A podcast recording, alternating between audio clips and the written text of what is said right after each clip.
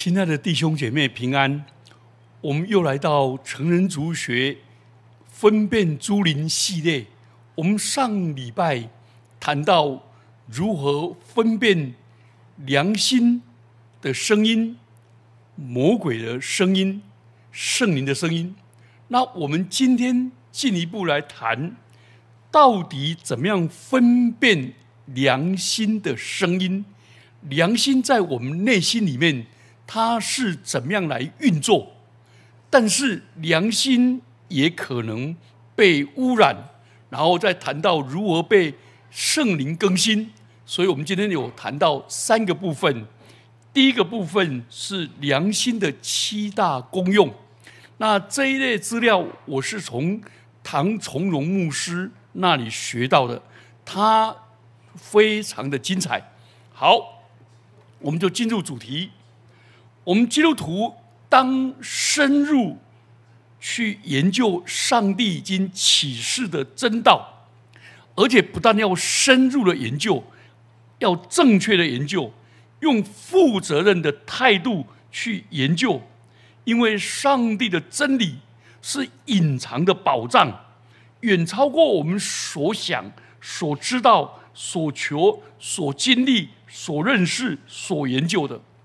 所以，我们穷我们毕生之年，在历史的不断的进展当中，求主给我们不断的去把这些宝藏挖掘出来，把这些伟大的真理找出来，然后让神不断的鞭策我们，在每天、每月、每年，从神的道理去领受、挖掘、发掘。去享受丰盛的真道。好，第一个，我们来谈第一方面，就是良心的七大功用。那个挪威的哈里斯比博士，他写过一本很有名的书，叫《祷告》。他的博士论文是叫做《良心论》，一共讲到良心有三个功能。而唐崇荣牧师从圣经的查考里面，另外发掘四个功能，一共有七个。好，第一个，良心做光照的工作。当我们面对不对的事情，良心会光照我们的心，使我们知道那是不对的，那是不应该的，那是不合理的，那是不合体统的，不合道德，不合真理的。因为人的灵是耶和华的灯，所以鉴察人心肺腑的上帝就把他的代表良心是一个灯放在我们里面。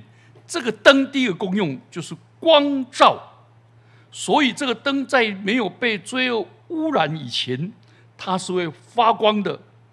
所以良心，华人用的是良。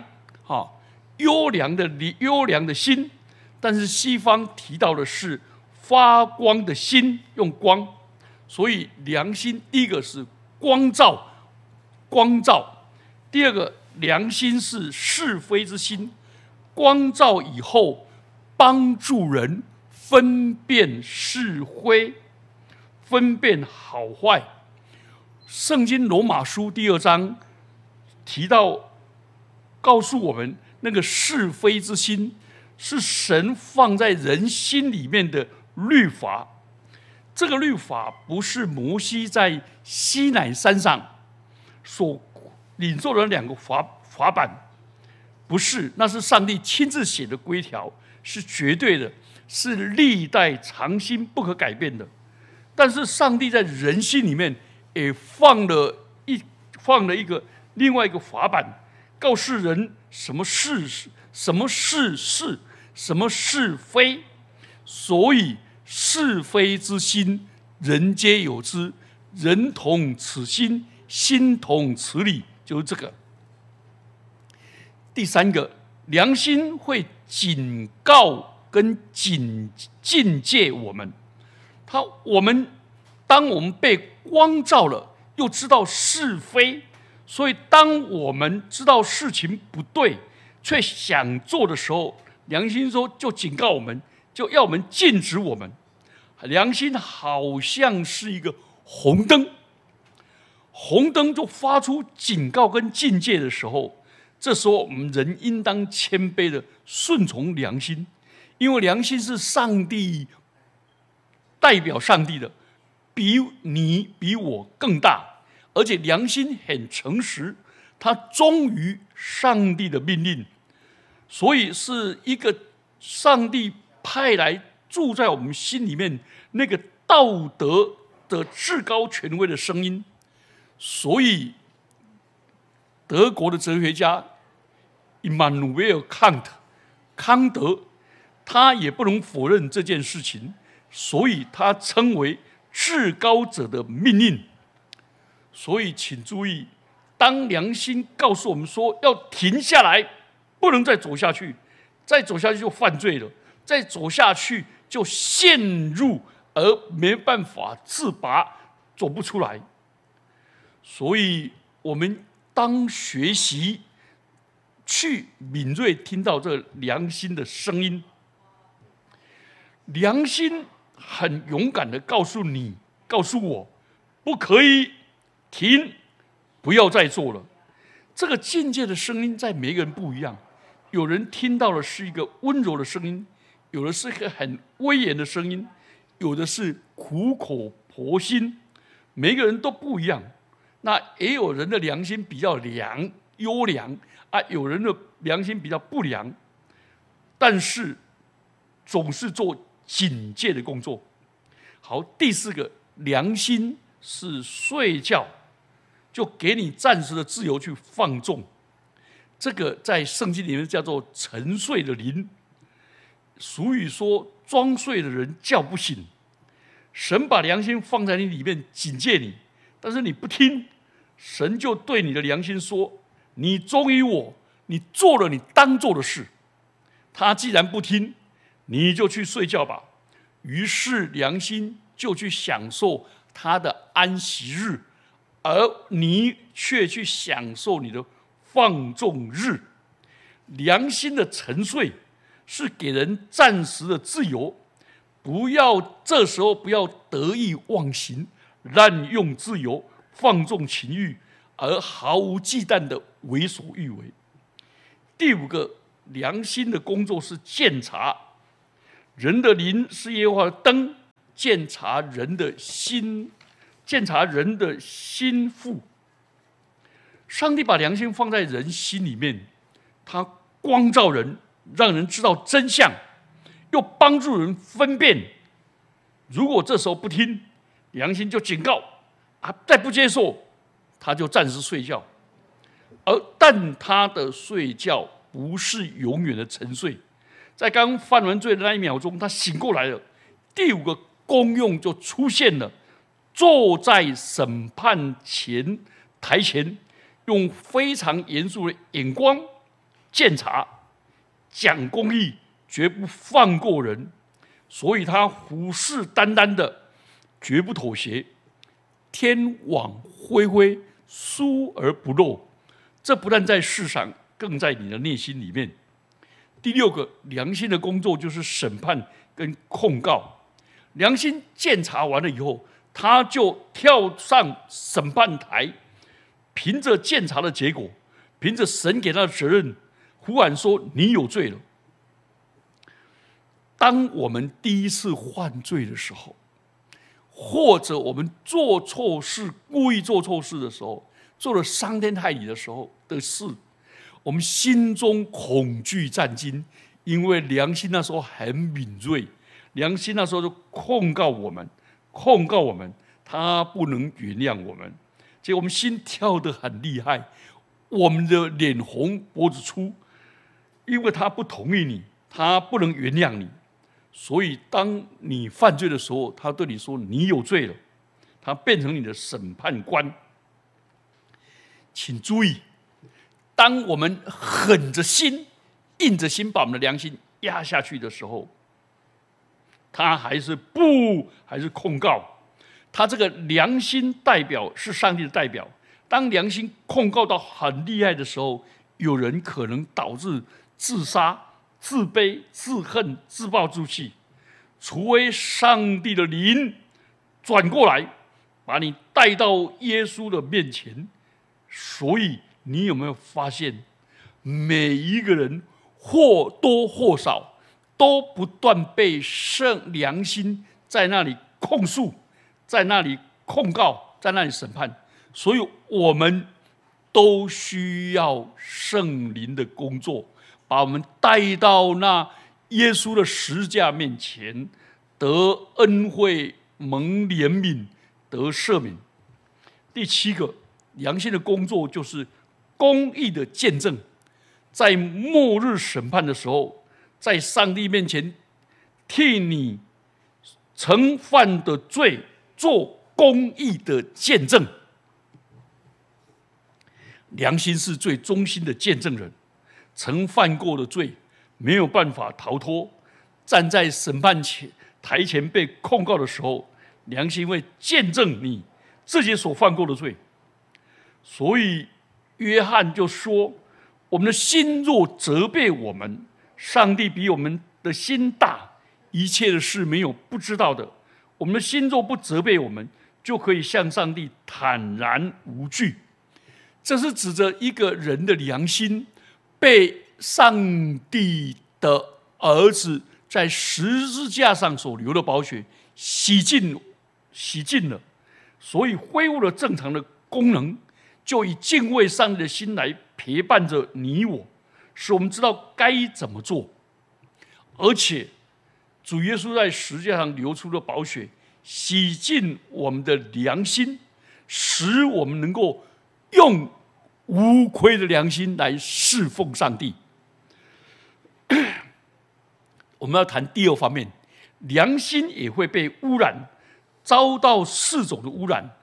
第一种污染叫做文化的污染，第二种污染叫做宗教的污染。这两个我们一起来谈。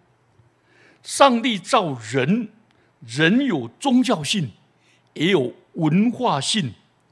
这是对上帝普遍启示的反应。上帝在这借着宇宙这个被造界，把他的智慧、权柄、目的、全备的计划跟启示都显现出来，而在外面的反应就产生了文化生活，而内在的反应就产生了宗教生活。不论外在，不论内在，不论文化跟宗教，都在追求永恒的价值。譬如说，在文化里，把像伟大的建筑物、金字塔、艺术的宫殿，都想把那些永存的、有艺术性、有价值的成品放在里面。人的衣着、生活、戏剧、思想、文学，对。还有对爱情的歌颂，对民族的绵延，对有价值事物的描写，对真理的探讨，所产生的是文化。这文化涉及到我们外在生活的每一个层面，而宗教是反过来，是人的内心里面当怎么样敬拜真神，怎么样定夺道德标准，建立信仰。怎么样感恩？怎么样追求永恒的生命？人死后从往哪里去？人生是从哪里来？这一切问题找答案，就反映在你的内在的价值，这就产生了宗教生活。良心受文化的玷污，就产生了许多的毛病。因为每一个文化，既然是上帝。的一般启示，普遍的启示，但是人有罪性，所以就受了污染。最举举个例子，孝敬父母，对不对？非常美，圣经的真理。可是 中国文化里面把孝敬极致到孝顺，孝顺，以至于。君要臣死，臣不能不死；父要子亡，子不能不不亡。父母亲定夺儿女的生命权、婚姻权，甚至于有一些父母侵犯了儿女的身体或者霸凌啊，这一些还要一味的孝顺，那这是很显然受了文化的污染。所以，所谓的礼教吃人，或者中国式的贞节牌坊，这种很可怕的的文化。好，那这就，那上帝说，我的意念高过你们的意念，我的道路高过你们的道路，我的道高过我们，高过你们的思想，高过你们的哲学思考。所以，换句话说。上帝高过文化，我们应该用上帝的真理来改造文化、更新文化，使文化走在上帝的正道上。好，第二，良心受了宗教的污染，宗教是很伟大的，可以成为人类最大的进步的动力，但是宗教也可能很邪恶、很可怕，成为人类进步。最可怕的男主，最虚假的支持者，犯罪作恶的掩盖者。基督在世的时候，最厉害的责备的对象就是宗教领袖。宗教可能在你良心上给你最大的支撑支撑，但是把你玷污到你不能分辨真假。所以你看，有一些基各个宗教的基本教义派或者基要主义者。他们可以把自己毁灭掉，甚至于把人群整个灭族灭种。他还以为他是替天行道。中国有一个人张献忠，他杀人杀这么多的时候，请问他的七杀碑写什么？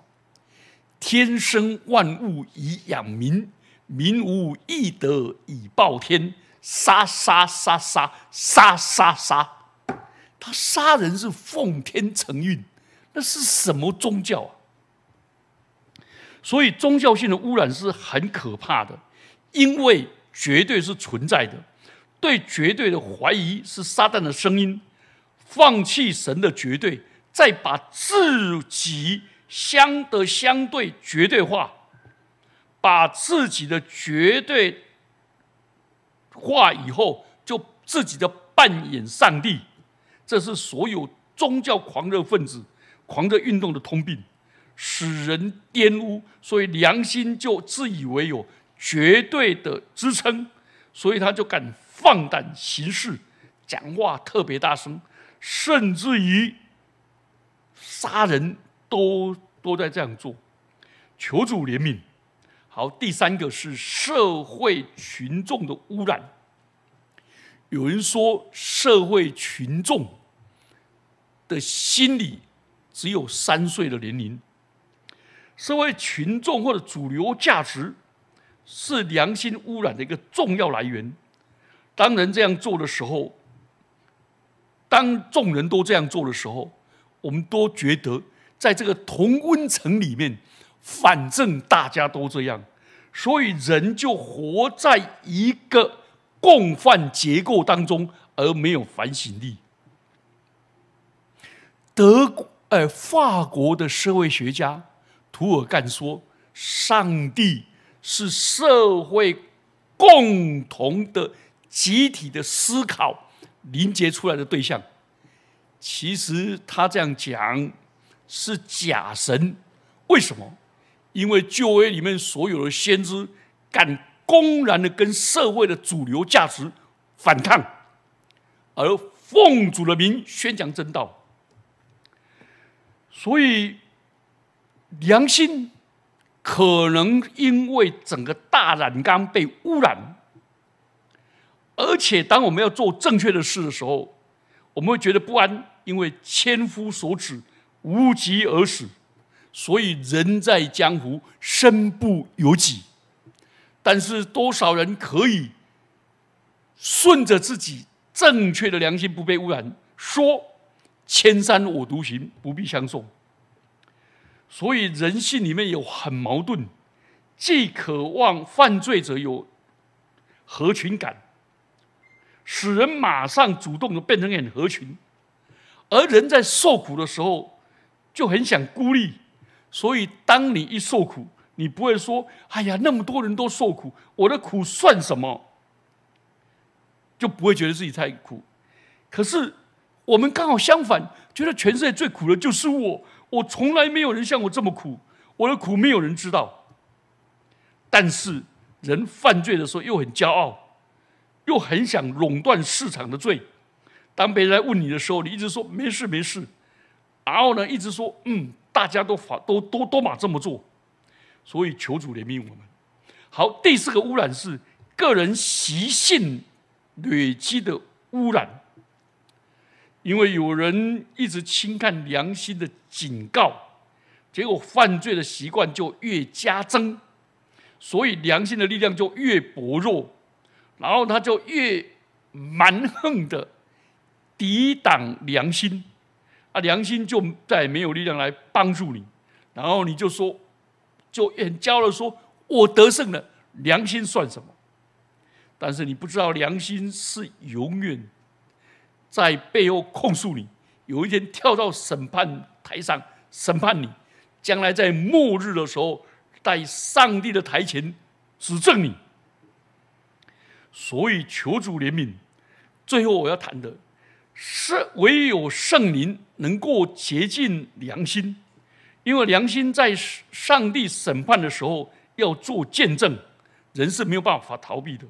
所以良心的功用这么严肃，这么。可怕，这么伟大，这么忠实，也这么实际，怎么办？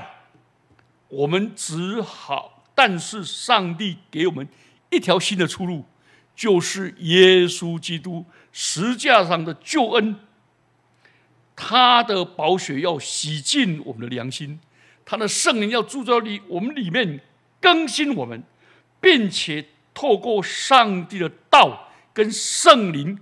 共同的做工，使我们的良心再一次恢复成为美善的良心。